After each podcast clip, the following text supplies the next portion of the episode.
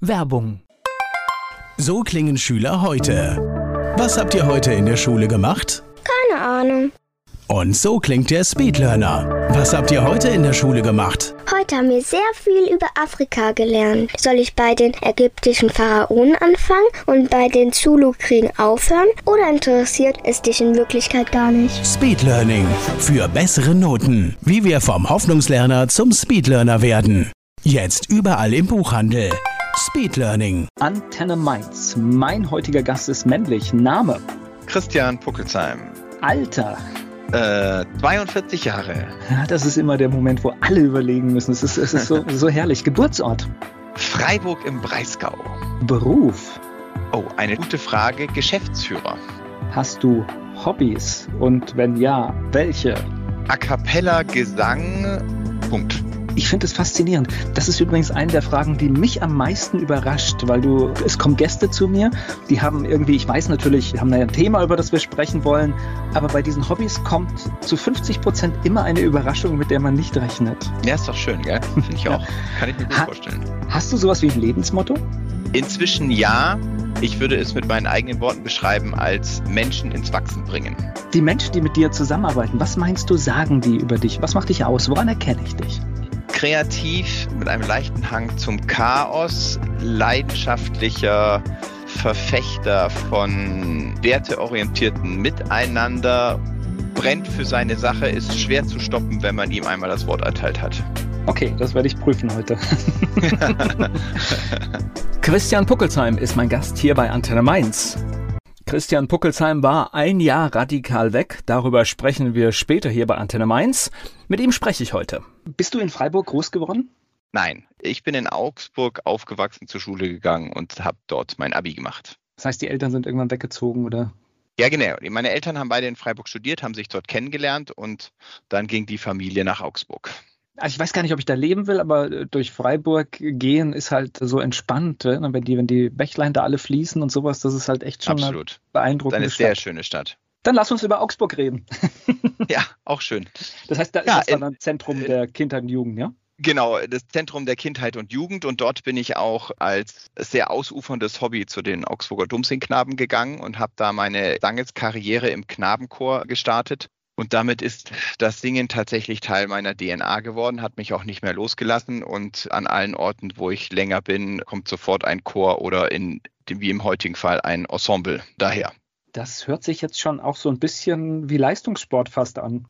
Ja, tatsächlich ist auch ein bisschen Leistungssport. Also in meiner Augsburger Zeit waren wir auch viel auf Reisen quer durch Europa bis nach Japan und zum Papst und zum Bundespräsidenten. Und in meiner heutigen Zeit mit dem Kammerchor in Köln, das war der Kammerchor Consono, wo ich lange Jahre gesungen habe, als ich in Köln gewohnt habe. Da ging es dann auch zu deutschen und europäischen Chorwettbewerben. Und jetzt in der Ensemblezeit mit drei Kindern und viel Familienenergie machen wir nur, nur noch vier bis fünf Konzerte deutschlandweit. Nur noch. Nur noch. Genau. Ach, Nur noch. Dieses leichte Understatement ist doch immer wieder schön, Volker. Das heißt, das hört sich aber schon auch, auch wenn es ein, ein Hobby ist, aber es hört sich schon ein bisschen, wenn ich diese Tour sehe bis zum Papst, das hört sich schon ein bisschen nach professionell an, ne? Dass es halt nicht nur ein bisschen gesungen ist, sondern das war schon eine hohe Qualität. Oder ist eine hohe Ja, Qualität? das war, war schon eine hohe Qualität, sowohl als Knabenstimme als auch jetzt als Männerstimme. Und es ist ein wirklich wichtiger Bestandteil meines Lebens, die Musik. Ich hatte so in einer Phase, ich habe in Ulm äh, studiert und als mir so als Student mal ganz kurzfristig ich mit meinem Studium gehadert hat, hatte ich doch gedacht, ob ich nicht das auch professionell mache. Aber ich bin sehr froh, dass ich das als Hobby behalten habe, weil so macht es mir persönlich am meisten Spaß. Ich kenne übrigens witzigerweise viele, die, die diese bewusste Entscheidung, obwohl sie Profimusiker hätten werden können, es gelassen haben, weil sie einfach das Gefühl hatten, da geht etwas kaputt, da geht der Spaß dran kaputt. Und ich kenne auch, es gibt ja viele von diesen Coverbands zum Beispiel, die professionell unterwegs sind. Das heißt, die leben davon. Aber das ist dann nach zehn Jahren, ist das dann wirklich auch, die reißen das ab, ja. Und die Liebe geht so ein bisschen dann verloren, ja. Genau, von den Geschichten habe ich auch ein paar kennengelernt, wo ich gedacht habe, nee, ich, ich will mir dieses Herzblut, diese Leidenschaft behalten. Und bei mir ist es tatsächlich aktuell so eingetreten, dass ich da immer noch sehr leidenschaftlich dabei bin. Ich würde schon sagen, weil es ein Hobby ist. Warum hast du keinen Augsburger Dialekt angenommen? Weil ich seit 2007 im Rheinland wohne. Es Also ist ja abtrainiert jetzt- oder konntest du es? No, ich kann es schon immer noch. Wenn mich jemand da nachfragt, ah. dann äh, kann ich schon ein bisschen ins Urbayerisch-Schwäbische. Augsburg ist ja bayerische Schwaben. Also wenn ich nach München gehe, klingt mein bayerisch-schwäbisch schwäbisch und wenn man nach Ulm geht, dann klingt der Augsburger Dialekt nach bayerisch. Also es ist an der Sprachkulturgrenze. Das ist aber so ein bisschen, also gerade generell in Bayern, auch wenn es da so viele unterschiedliche Dialekte gibt, es gehört da schon irgendwie in den Alltag rein, ne? Das ist ein Vorteil, wenn man es kann. Ja, Absolut, aber da meine Eltern beide aus dem Rheinland und dem Ruhrgebiet kommen, war es in der Familie nie kein Dialekt. Also wir haben in der Familie kein Dialekt gesprochen, aber natürlich in der Schule und im Chor und bei sonstigen Veranstaltungen im Freundeskreis schon. Finde ich spannend, wenn man auch so umschalten kann, wie du ja auch gerade gemacht hast. Ich finde, das ist eine hohe Gabe, weil man hat natürlich den Vorteil, ich kann das Hochdeutsch, weil das im geschäftlichen Kontext oft auch hilfreich ist, aber natürlich dann wieder, wenn man da ist, wo man herkommt, auch wieder hilfreich ist, wenn man dann so redet, wie die Leute reden. Ja, und es ist tatsächlich so im geschäftlichen Kontext, wenn ich jetzt mit süddeutschen Kunden zu tun habe, trifft ich sehr schnell dann auch wieder zu den Wurzeln zurück und das entspannt die Geschäftsatmosphäre wenn dann der meistens ja der Lieferant aus dem NRW plötzlich auch den süddeutschen Dialekt kann. Das, ja, das ist zu Hause. dem Geschäft zuträglich. genau, man ist zu Hause, absolut. Diese, ja, diese ist, Haltung, diese Stimmung entsteht. Ja, das funktioniert. Ich glaube, da triggern wir alle ähnlich. Das geht. Warst du ein guter Schüler? Ja. Und das heißt, das war Chor und Schule und sowas, das war alles unter ein Dach zu kriegen? Das war alles unter ein Dach zu kriegen, ja. Wie oft hast du trainiert? Wie oft hast du Proben gehabt? Ja, also mindestens dreimal die Woche und okay. manchmal wow. halt viermal, also zweimal unter der Woche plus samstags, plus halt mal ab und zu sonntags Konzerte. Und da hat es geholfen, dass Schule kein großes Problem war für mich. Mein zweites Hobby, das hat tatsächlich auch sehr früh angefangen war dieses Engagement für andere Menschengruppen, also von Klassensprecher über Schülersprecher, so Organisationsmethodiken kennenlernen, Organisationsstrukturen kennenlernen, verändern. Das hat bei mir sehr früh angefangen. Und ja, das habe ich beibehalten, dieses Hobby. Wow, mir wird ja jetzt schon heiß, wenn ich das alles höre. Du fange ich an zu schwitzen. Das ist ja, bei äh, manche Menschen ist das halt auch so so ein Talent in die, in die Wiege gelegt. Und ich bewundere immer Menschen, die in der Schule irgendwie so durchgerutscht sind und das mit guten Leistungen dann trotzdem irgendwie hingekriegt haben. In Augsburg hast du dann Abschluss gemacht? Genau, im Abschluss in Augsburg habe ich meinen Abschluss gemacht und halt auch Zivildienst, wie es damals noch üblich war, und bin dann zum Studieren nach Ulm gegangen. Zivildienst, was hast du gemacht? Im Kinderzentrum war ich Hausmeister und habe mich um kaputte Stühle gekümmert und wow. Autos repariert. okay, da gibt es ja unterschiedliche Dinge. Manche sagen, diese Zeit war verschwendet. Manche haben die beste Erfahrung ihres Lebens gemacht. Was würdest du sagen? Okay, ich würde keinen dieser Superlative nehmen. Ich habe sehr viel handwerklich gelernt. Also ich habe definitiv, bin nicht handwerklich super begabt. Und in diesen neun Monaten, die wir da, glaube ich, hatten damals, als Zivi und ich mit sehr handwerklich begabten Menschen zusammengearbeitet habe, ist ein bisschen was von deren Kompetenz auf mich übergeschwappt, sodass ich da durchaus sehr viel lernen konnte.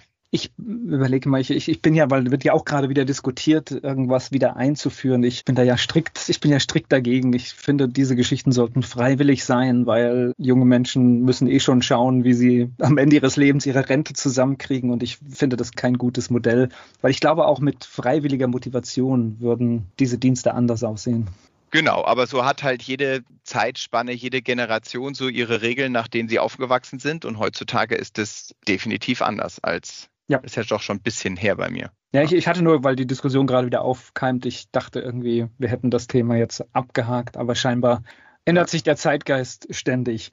Gleich geht's weiter im Gespräch mit Christian Puckelsheim. Christian Puckelsheim hat eine spannende Zeit hinter sich, darüber sprechen wir später hier bei Antenne Mainz.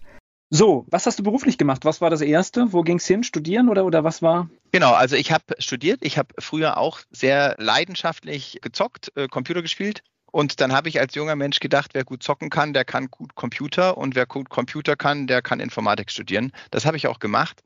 Der naturwissenschaftliche Teil der Informatik, der hat mir sehr gefallen. Also dieses alles, was auf Logik basierte. Und ich habe dann irgendwann in der Mitte vom Hauptstudium festgestellt, dass ich eigentlich keine Lust habe, acht Stunden vor einem quadratischen Bildschirm zu sitzen, dass das mich nicht erfüllt und wollte dann im sechsten, siebten, achten Semester, so genau weiß ich das nicht mehr, abbrechen. Und dann, zumindest die Story, so wie ich sie erzähle, lautet, dann gab es ein ernsthaftes Vater-Sohn-Gespräch und mein Vater konnte mich durch gute Argumente und viel Motivation überzeugen, dass es doch sinnvoll ist, das Studium zu beenden, was ich dann auch gemacht habe. Wobei ich Verständnis dafür hätte. Ich bin auch so jemand, wenn ich zu dem Schluss komme, ich brauche das nicht, ich will das nicht mehr, dann ist es mir eigentlich auch egal, wie lange vielleicht noch ein Ziel dahin ist, weil da ist ja ein Haken dran. Ne?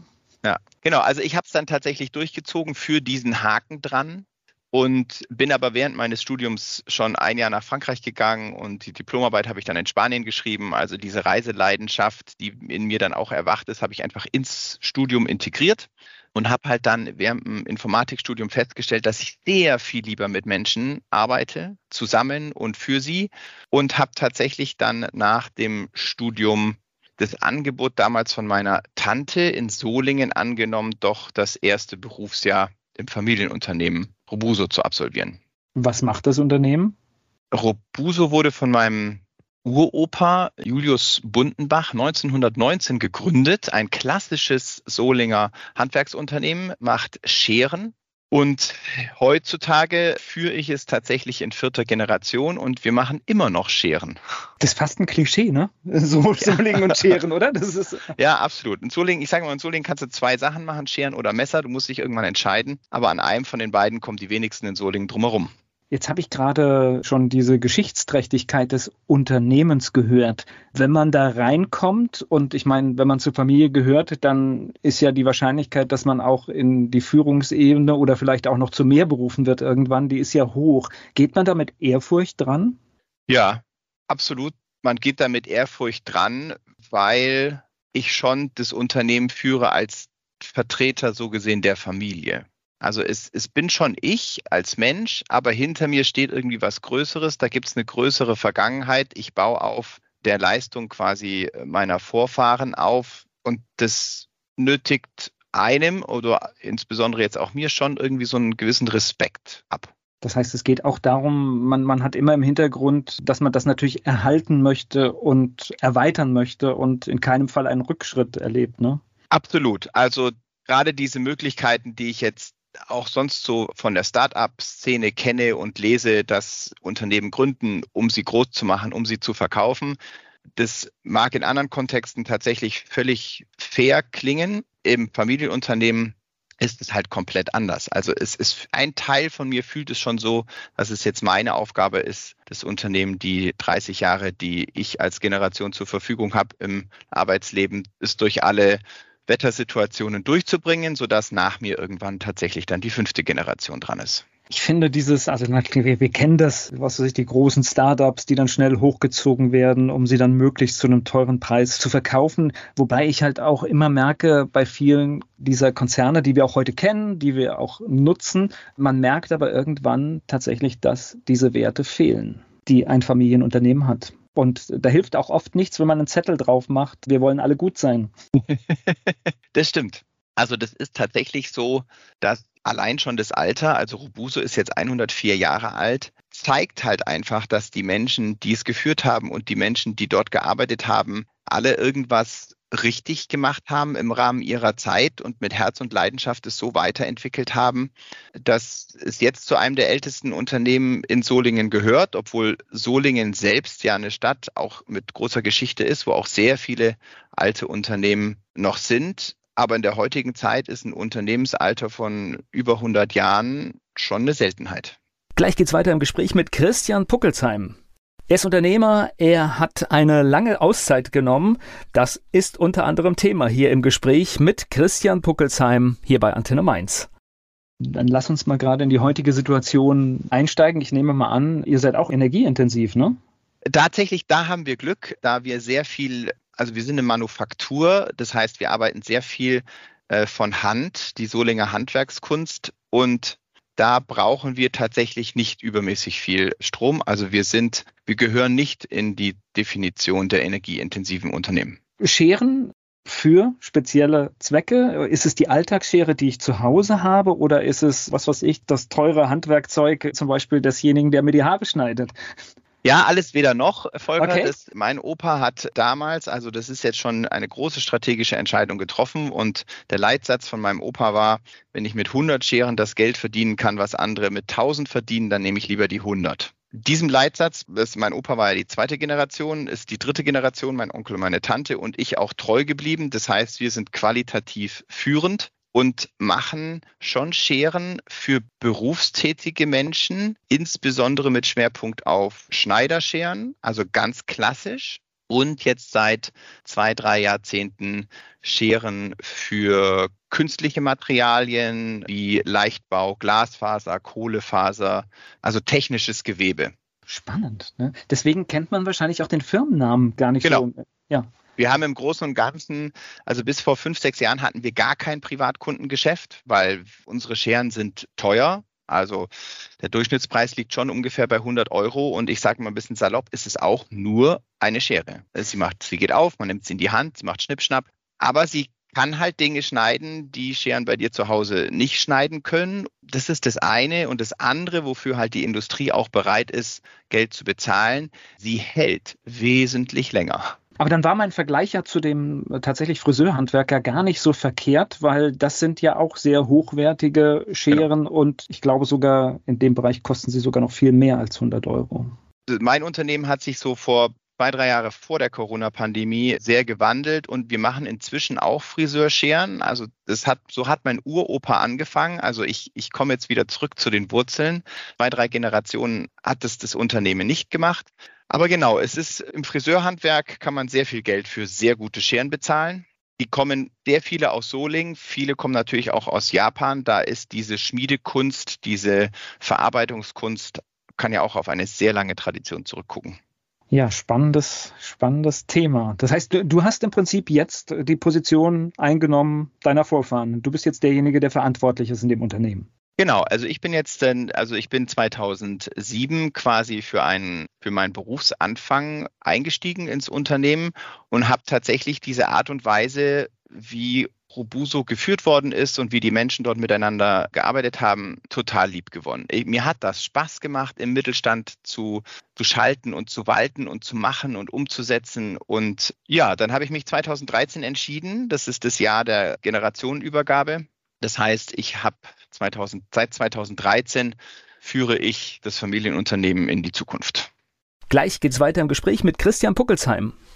Christian Buckelsheim ist Geschäftsführer eines mittelständischen Handwerksbetriebs, den er übernommen hat aus der Familie. Das ist unter anderem Thema hier bei Antenne Mainz. Jeder bringt natürlich, glaube ich, auch seinen eigenen Stil mit sich, ne? Ja, genau. So, jetzt kommen wir nämlich zum Eingemachten. genau, ich selber bin ein sehr neugieriger Mensch und ein sehr freiheitsliebender Mensch. Und das Unternehmen wurde die Jahre zuvor für die damalige Zeit auch sehr passend, ganz klassisch patriarchisch geführt, mit einem großen Menschen, mit einer großen Menschenliebe und sehr wohlwollend. Und mein Prägestempel ist schon, den Menschen um mich herum so viel Verantwortung zu geben, wie es geht und wie viel sie tragen können und sie dann beim persönlichen Wachstum zu unterstützen.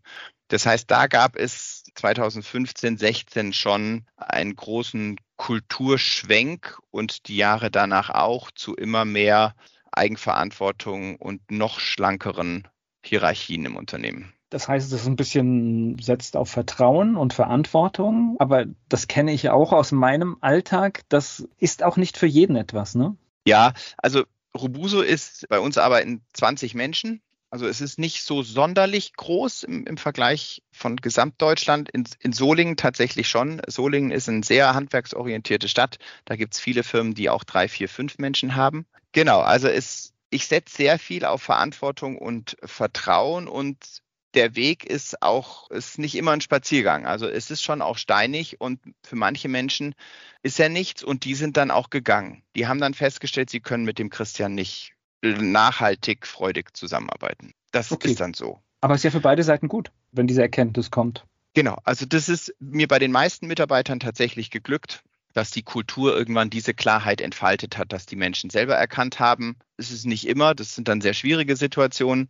Aber inzwischen ist es halt so, dass die Kultur, die wir bei Robuso geschafft haben zu etablieren, ich sage das immer gern, das hat so ein bisschen magnetische Kräfte. Also entweder du fühlst dich durch die Freiheit und die Verantwortung in meinem Unternehmen angezogen oder du fühlst dich abgestoßen, weil du so viel selber entscheiden musst und weil es nicht so viel klare Regeln gibt, wie das mancher Mensch gern hätte.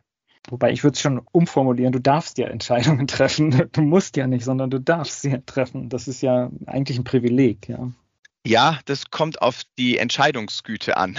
Manche Entscheidungen sind tatsächlich auch so, dass irgendeiner sie treffen muss.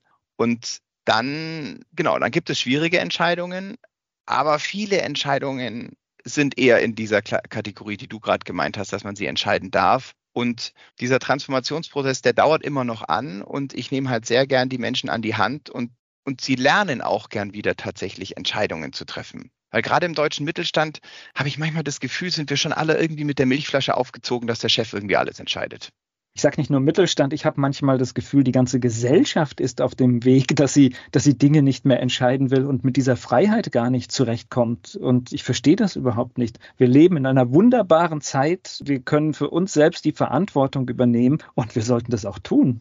Genau. Und da tröte ich sehr gern in das gleiche Horn. Und das ist tatsächlich uns abhanden gekommen irgendwann in, ich weiß nicht genau wann, aber es ist nicht mehr so da, wie es so eine freiheitliche Gesellschaft braucht.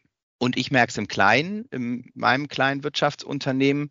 Und es ist eine Freude zu sehen, dass es Menschen gibt, die darauf Lust haben und die das auch die Verantwortung annehmen und tatsächlich halt dann auch Entscheidungen treffen. Du hast gerade gesagt, nur 20 Menschen. Da muss ich so ein bisschen einhaken, weil nur 20 bedeutet trotzdem, es ist eine Verantwortung auch von deiner Seite für 20 Familien in irgendeiner Form. Ne? Genau, absolut. Also ich, ich finde es schon groß genug.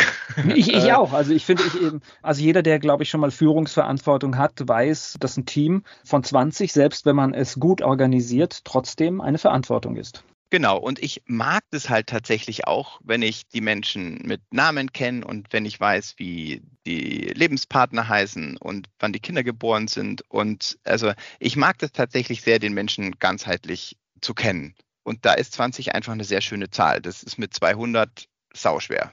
Gleich geht's weiter im Gespräch mit Christian Puckelsheim. Radikal weg. Das gilt für Christian Puckelsheim. Das hat er ein Jahr gemacht. Darüber sprechen wir gleich hier bei Antenne Mainz. So, jetzt habe ich schon die Reisefreudigkeit gehört von dir.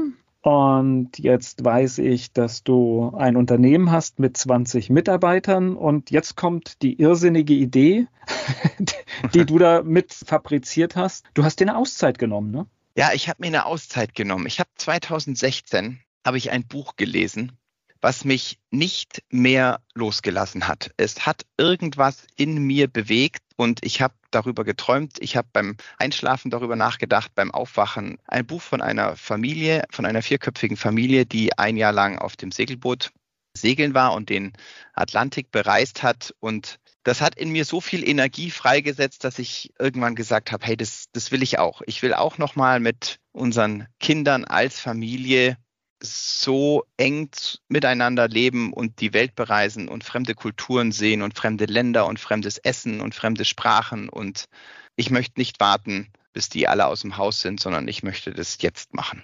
Gut, jetzt könnte man natürlich sagen, wir leben in einer wunderbaren Zeit. Oftmals ist die Internetinfrastruktur in anderen Ländern besser als bei uns. Also das wäre ja gar kein Thema, auch zu sagen, ich packe meinen Koffer, bin unterwegs, aber ich kann eigentlich heute an der Kommunikation ganz gut teilnehmen. Absolut. Das war auch wichtig. Also das, ich war auch so aufgestellt. Ich meine, ich, ich war ja mal in Ulm und habe ja mal Informatik studiert.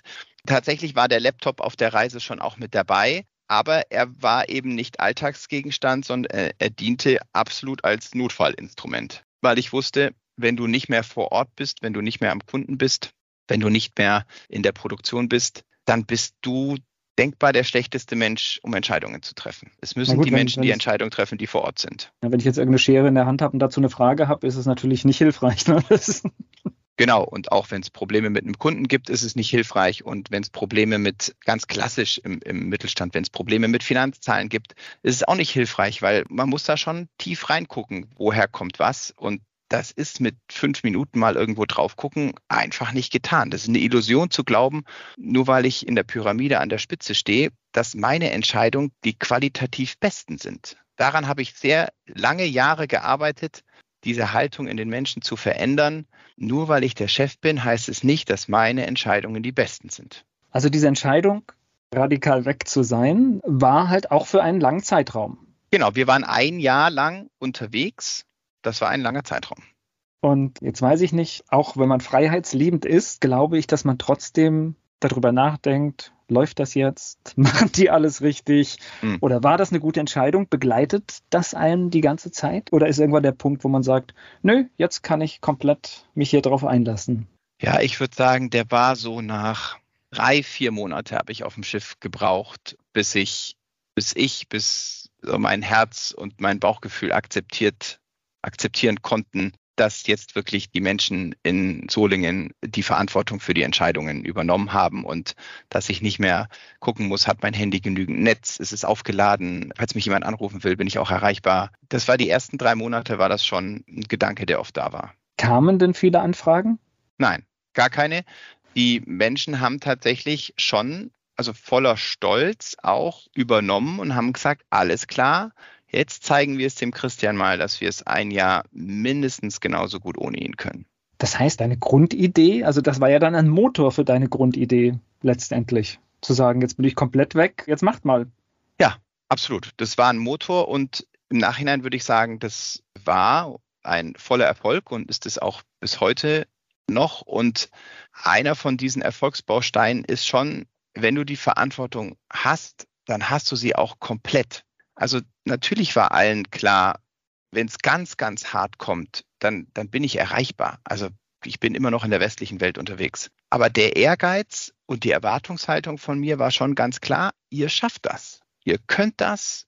Ihr braucht mich in 99,999 Prozent der Fälle nicht. Und das kennt ja auch jeder von uns im Alltag, dass man manchmal denkt, oh, wie geht das jetzt? Und dann tendiert man, jemanden zu fragen. Und in Wirklichkeit ist es oft nur ganz kurz einmal drüber nachdenken und dann hat man die Lösung schon selbst. Das ist oft ja so eine Geschichte, wenn man zusammenarbeitet, neigt man auch dazu, einfach einmal mehr zu fragen, obwohl es gar nicht notwendig ist. Absolut. Und das ist jetzt tatsächlich ein sehr schönes Ergebnis, was so gesehen hängen geblieben ist dass diese Rolle Geschäftsführer, Mitarbeiter kommen, stellen eine Frage, Chef antwortet, die ist so gut wie weg.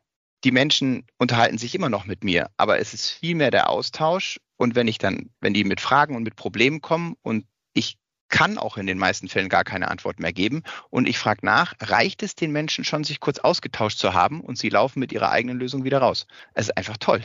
Ich habe eine Kolumne gerade im Kopf von jemandem hier aus Mainz, der hat mal einen Artikel geschrieben, der hieß Frag doch die Schaufensterpuppe. Also er war Autor in einem Büro, hat einen Text geschrieben und irgendeiner kommt mit einer Frage und er ist raus aus seinem Text und steht aber dann der Tür und in dem Moment, wo er die Frage ausgesprochen hat, fällt ihm die Antwort selbst ein und er geht wieder weg, hat aber den Arbeitsprozess unterbrochen des ja. anderen.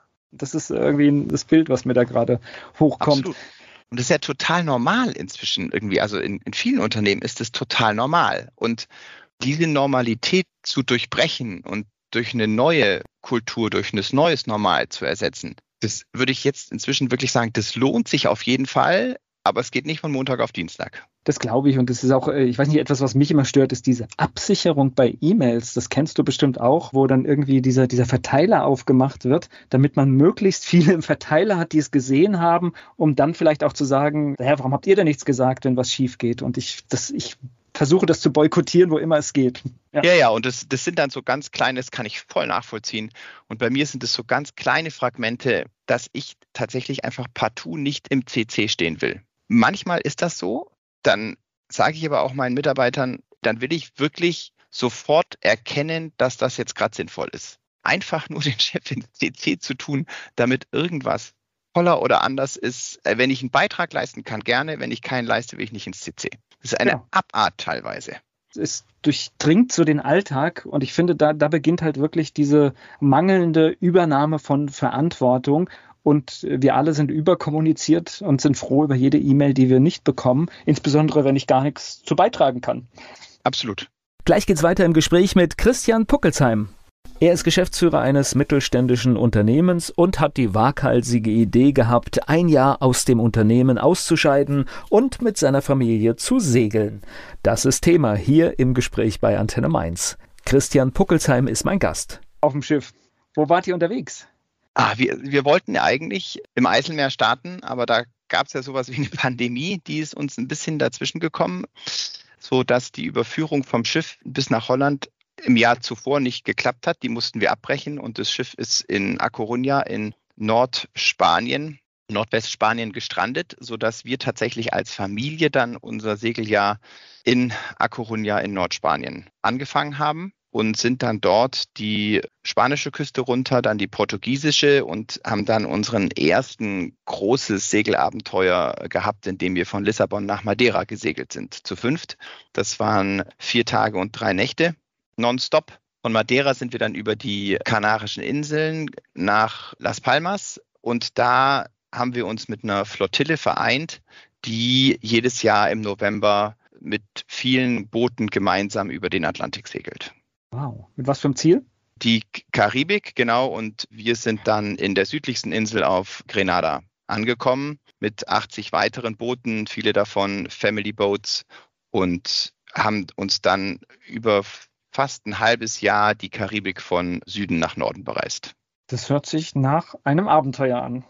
Nach einem Abenteuer und tatsächlich einem großen Wirklichwerden eines langen Traumes. Ja, das war wunderschön. Und das ist dann auch der Moment, wo du schon loslassen konntest, ne? Weil das war dann im zweiten Teil, ne?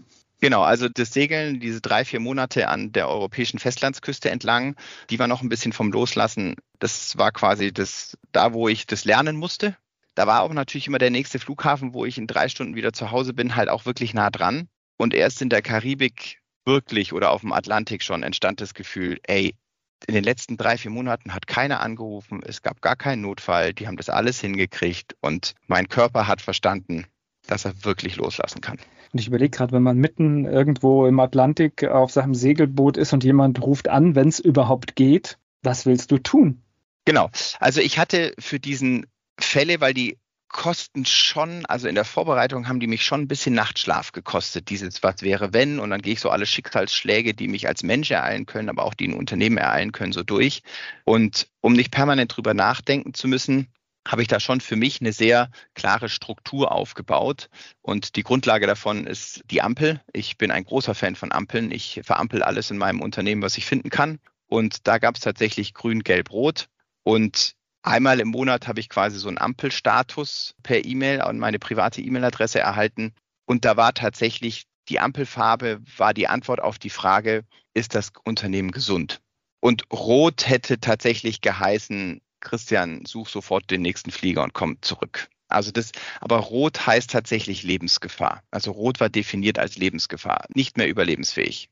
Du hast dir so eine Zeichensprache letztendlich vereinbart, ne? Dass ja, halt mit, mit einem so, schnellen so eine, Blick Genau, so eine Signalsprache. Es war tatsächlich auch wichtig, dass diese Farbe ganz oben stand, weil ich habe gesagt, ich, ich werde immer voller Energie sein, wenn ich diese E-Mail bekomme, weil ich halt sonst gar keinen Kontakt habe. Das heißt, ich will beim Öffnen der E-Mail das Erste, was mein Auge sieht, will ich den Farbimpuls haben. Weil das Unterbewusstsein bei mir so schnell reagiert, bevor meine Augen lesen und ich will mir nicht irgendwas zurechtreimen können. Ich will wissen, ich hatte drei Führungskräfte, die haben quasi die Verantwortung komplett übernommen und ich wollte deren Einschätzung sofort in einem Farbcode sehen. Okay, das heißt, jetzt würde ich jetzt sagen, bei Grün muss man gar nicht hingucken, ja, ja, und, und bei Gelb könnte man vielleicht auch noch ignorieren, aber Rot wäre dann die Signalfarbe, wo du reagierst. Genau, also und von den zwölf, also ich habe das für mich genannt der One-Pager, es mussten auch alle Informationen auf eine Seite.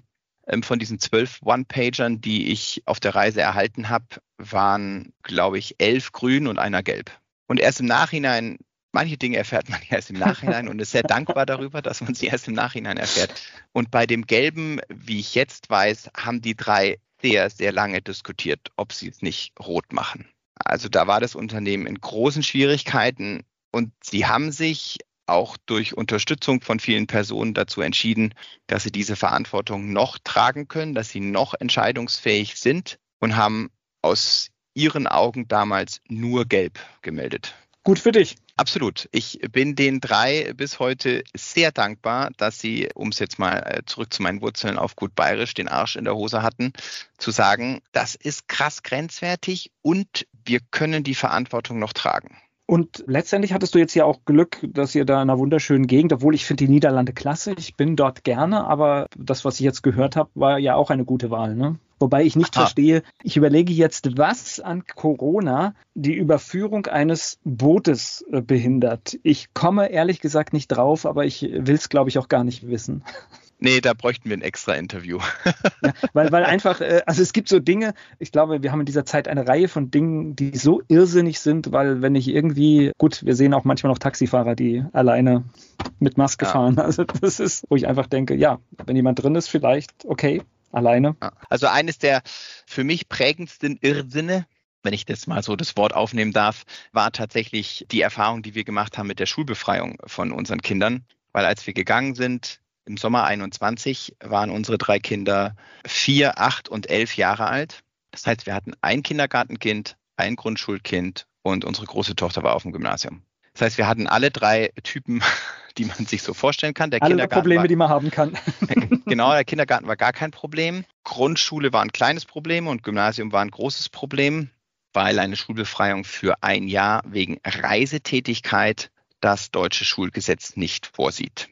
Und das war ein bisschen schwierig und wo ich persönlich dann aufpassen musste, meine Emotionen im Griff zu behalten, war, als ich dann das Argument gehört habe, dass es gut ist für die kindliche Entwicklung, wenn sie hier in der Schule in den Präsenzunterricht geht. Der Satz an sich ist ja absolut korrekt. Nur diesen Satz als Verantwortlicher einer Schule zu sagen, nachdem man ein Jahr lang Pandemie hatte, fand ich schon leicht grenzwertig ja, wo unsere ist, Tochter äh, sowieso kaum in der Schule war und dann zu sagen, das ist wichtig, weil ich sage, ei, ei, ei, ei, ei. Also ich bin der Meinung, wir müssen da auch nochmal genau hingucken, weil das ist etwas, was in vielen Bereichen nicht so ging und ein Land äh, wie Deutschland sich das auch nicht leisten kann letztendlich. Aber ihr seid ja weggekommen. Das heißt, die Befreiung war ja irgendwie, irgendwie möglich, wobei ich auch sage, ich meine, wer will mich halten, wenn ich ein Jahr nicht im Land bin, kann niemand von mir verlangen, dass ich mein Kind dahin schicke. Welche Sanktionen soll es denn haben? Aber die Sanktionen sind teuer. Also in NRW sind sie 20.000 Euro. Ja, aber was, was äh, wo kommen Sie, kommen Sie dann nach in die Karibik oder was machen Sie? nee, nee, genau. Also das deutsche Schulgesetz ist ja ganz klar, das Kind muss in die Schule gehen und wenn du das nicht tust, bist du laut deutschem Gesetz ein Schulverweigerer und wirst beim Wiedereintritt in das Land bestraft. Also wenn wir wieder Deutschland wieder betreten hätten, wären wir am Flughafen empfangen worden. Äh, so ist zumindest das deutsche Gesetz. Wobei ich jetzt einfach so jetzt einfach aus dem Bauchgefühl sage, was kann denn eine größere Erfahrung im Leben bringen, als tatsächlich eine solche Reise ein Jahr zu erleben mit so vielen Menschen, mit so vielen Kulturen. Ich glaube, das, das kann Schulbildung überhaupt nicht leisten. Genau, das ist so ein bisschen der gesunde Menschenverstand, der da in dir spricht. Der ist in Deutschland, würde ich jetzt mal positiv formulieren, Gott sei Dank in den meisten Gesetzen in diesem Land vorhanden. Aber es gibt negative Ausreißer und es ist zum Beispiel das Schulgesetz von 1919. Mhm. Aber gut, Weil, äh, das ist ein anderes ja, Thema. Ihr, ihr, wollt, ihr, wolltet ja, also ich meine, die Absicht war ja auch wiederzukommen. Und jetzt mal ganz ehrlich, natürlich ist das vielleicht, das ist gleich auch meine nächste Frage, wenn man ein Jahr raus ist, wieder zurückzukommen. Das ist, glaube ich, auch, braucht eine Eingewöhnung, weil man natürlich einen völlig anderen Rhythmus hat und wieder in diese alltäglichen Dinge reinkommt. Aber jetzt gerade ein junger Mensch kommt natürlich wieder in das Schulsystem rein. Ja, also und da war ein eklatanter Unterschied zwischen den Kindern und meiner Frau und mir. Also unsere Kinder haben 24 Stunden gebraucht, dann haben die ersten Freunde wieder bei uns übernachtet und die Kinder waren drei Tage später schon auf der nächsten Übernachtungsparty.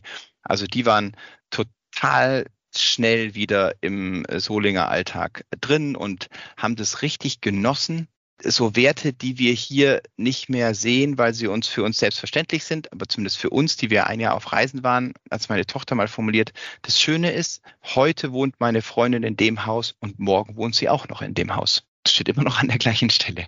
Und das ist natürlich auf unserer Reise haben unsere Kinder auch viele Freundschaften geschlossen, aber die anderen Kinder waren alle auch auf dem Schiff. Und Schiffe bewegen sich. Da musst du halt wenn du jemanden findest, mit dem du spielen willst, musst du jetzt spielen. Jetzt, jetzt ist der Moment. Auf morgen warten, aufschieben. Irgendeiner von den Schiffen kann den Anker schon wieder gelichtet haben.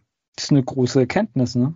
Das ist eine große Erkenntnis. Und die haben wir alle fünf wirklich erfahren, erlebt, erfühlt. Und das ist schön. Also dieser Teil des Reisens ist ein sehr schöner. Wenn dir irgendwo was gefällt und du eine Leidenschaft und eine Energie verspürst, dann machst du es jetzt. Als Segler bist du abhängig von der Natur, vom Wind und vom Wetter.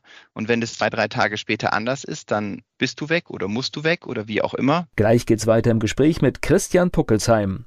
Christian Puckelsheim ist mein Gesprächspartner hier bei Antenne Mainz. Er war ein Jahr radikal weg. Das heißt, er hat sein Unternehmen hier in Deutschland allein gelassen, seinen Mitarbeitern die Verantwortung gegeben und dann ist so einiges passiert. Wann hast du denn überlegt, dass du das aufschreibst? Dieser Gedanke wurde nicht von mir als erstes gedacht, sondern von meinem Co-Autor Michael, der das Unternehmen lange Jahre davor auch betreut hat. Und von ihm kam die Ursprungsidee, hey, wir machen hier gerade so was Besonderes. Lass es uns, wenn du da bist, wieder aufschreiben oder lass mal gucken, ob wir beide die Zeit dafür haben, um mit dieser Geschichte Vorbild zu sein für andere, die mehr Vertrauen wagen wollen, die mehr loslassen wollen. Das heißt, äh, das Buch heißt Radikal weg, das ihr geschrieben habt. Und das ist dann im Prinzip eine Anleitung. Ja, das kannst du im unternehmerischen Kontext verwenden, aber wahrscheinlich kannst du auch viele Dinge durchaus auf eine private Situation, wenn du sagst, du gehst weg, übertragen.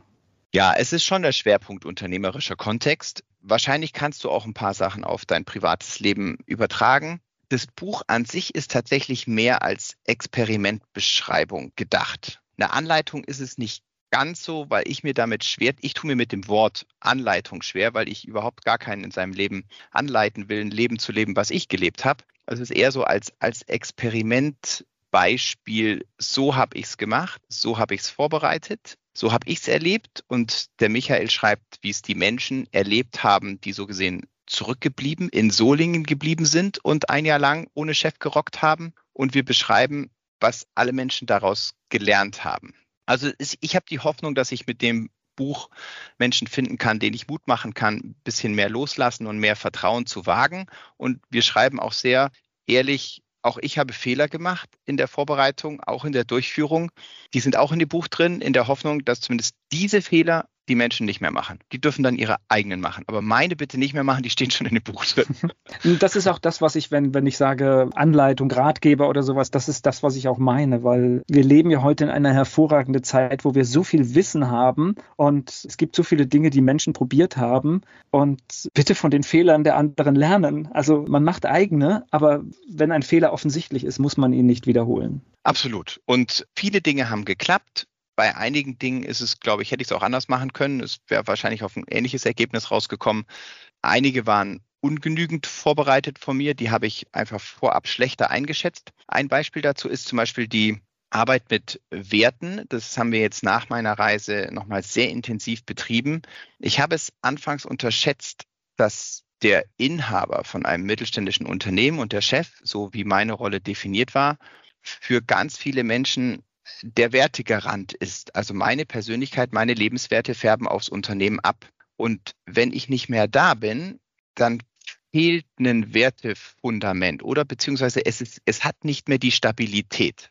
Und da hat es ein bisschen gebröckelt. Und da habe ich, das hat der Michael mir vor der Reise auch gesagt, Christian, das mein dringender Rat, kümmere dich darum. Ich dachte, nee, ich habe mich um so viel gekümmert, um die Werte muss ich mich jetzt nicht mehr kümmern. Das reicht, was da ist. Würde ich jetzt sagen, ah, es wäre besser gewesen, es etwas fundierter zu machen. Was natürlich unerreicht ist, ihr habt ein Jahr erlebt, wahrscheinlich mit Höhen und mit Tiefen, mit ganz vielen Eindrücken, mit vielen Erlebnissen. Und es heißt ja immer so schön, wir sollen im Leben Momente sammeln. Und ich glaube, das ist etwas, was so unschlagbar ist. Das nimmt euch niemand mehr. Das ist sehr schön, ja. Das war auch einer von unseren Leitsprüchen, dieses Momente sammeln, Collecting Moments. Und der andere Leitspruch, wir haben eine gute Zeit. Und wir haben unser Jahr fünf Jahre lang vorbereitet mit allen organisatorischen, finanziellen Planungen, Kinderplanungen, die es dazu gibt. Und wir sind ein paar Mal massiv von unserem Plan abgewichen, um diesem Leitspruch, wir haben eine gute Zeit, irgendwie noch gerecht zu werden. Und das war für uns, das mussten wir, also meine Frau und ich tatsächlich auch noch mal lernen, ein Plan ist ein Plan und wenn die Realität dann anders ist, dann bringt es nichts, mit dem Kopf durch die Wand zu gehen. Und erst recht nicht, wenn man auf einem Segelboot ist, weil die Natur ist die Natur und es gibt Dinge, die sind größer und mächtiger als unser Denken und unser deutscher Plan im Kopf. Also nicht in den Fluss fahren, auch wenn das Navigationssystem das sagt, ne? Ja, absolut. Und halt immer aus den Lebenserfahrungen lernen. Und wenn die Erfahrung ist, das tut unserer Familie gut oder das tut unserer Familie nicht gut, dann machen wir mehr von den Dingen, die uns gut tun. Auch wenn wir drei Jahre vorher was anderes gedacht haben. Ich, ich finde es ja auch schwer, weil wenn man so lange unterwegs ist und das sind tausend Sachen, du kommst an einen Platz, den findest du klasse und dann hast du vielleicht gesagt, ich habe so und so viel Zeit da und dann hast du aber vielleicht Lust, viel länger da zu bleiben. Das sind ja viele Kleinigkeiten. Absolut. Und am Anfang hatten wir schon ein bisschen dieses, ey, für uns ist es, ein, es wird ein einmaliges Jahr werden und wir werden mit unseren drei Kindern als Familie wahrscheinlich nur einmal so viel Zeit in der Karibik verbringen. Wir wollen so viel sehen wie möglich. Das war eine Haltung von uns. Und nach den ersten vier Wochen haben wir festgestellt, ey, wir müssen die ändern das, das bringt gar, gar nichts. Wir, wir sind so im deutschen Checklisten. Äh, Leistungsdruck, Leistungsdruck, ne? Absolut. Völliger Leistungsdruck. Ey, krass, wir haben noch zwölf Inseln vor uns. Moment, also wenn wir für jede Insel durchschnittlich neuneinhalb Tage, dann könnten wir, ah, jetzt passt das Wetter nicht. So ein Mist. Wollen wir nicht doch los? Und das ist ja als Segler eigentlich die größte depperte Sache, die man tun kann, wenn das Wetter nicht passt, loszusegeln. Und das haben wir tatsächlich auch nicht getan. Und wir haben dann gelernt, wir kürzen das einfach massiv und sagen, dort, wo es uns gefällt, bleiben wir mindestens zwei Wochen. Und im Nachhinein wenn wir unsere Kinder fragen, was sind die bewegendsten Momente, an welche Zeit könnt ihr euch besonders gut erinnern, dann sind es die Inseln, wo wir am längsten waren, wo wir Alltag erlebt haben. Nicht, nicht, wo wir irgendwas Touristisches gemacht haben oder so, wo wir einfach lang waren, wo auch Freundschaften zu lokalen Kindern entstehen konnten, wo wir viele Moments hatten. Es kommt nicht immer auf die Qualität der Moments an. Es war schon, also das hat mich total bewegt, dass der Alltag den wir als Familie in der Karibik erleben durften, bei unseren Kindern im Nachhinein ganz großer Glücksmoment ist.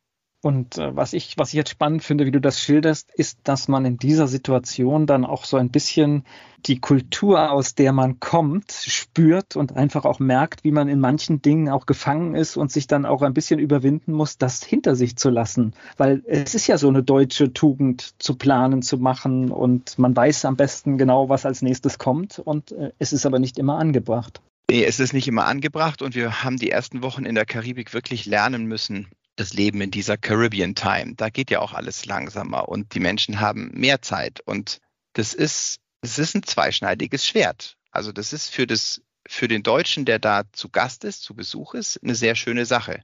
Aber natürlich sehen wir auch Inseln, die wirtschaftlich natürlich bei weitem nicht so weit entwickelt sind wie wir.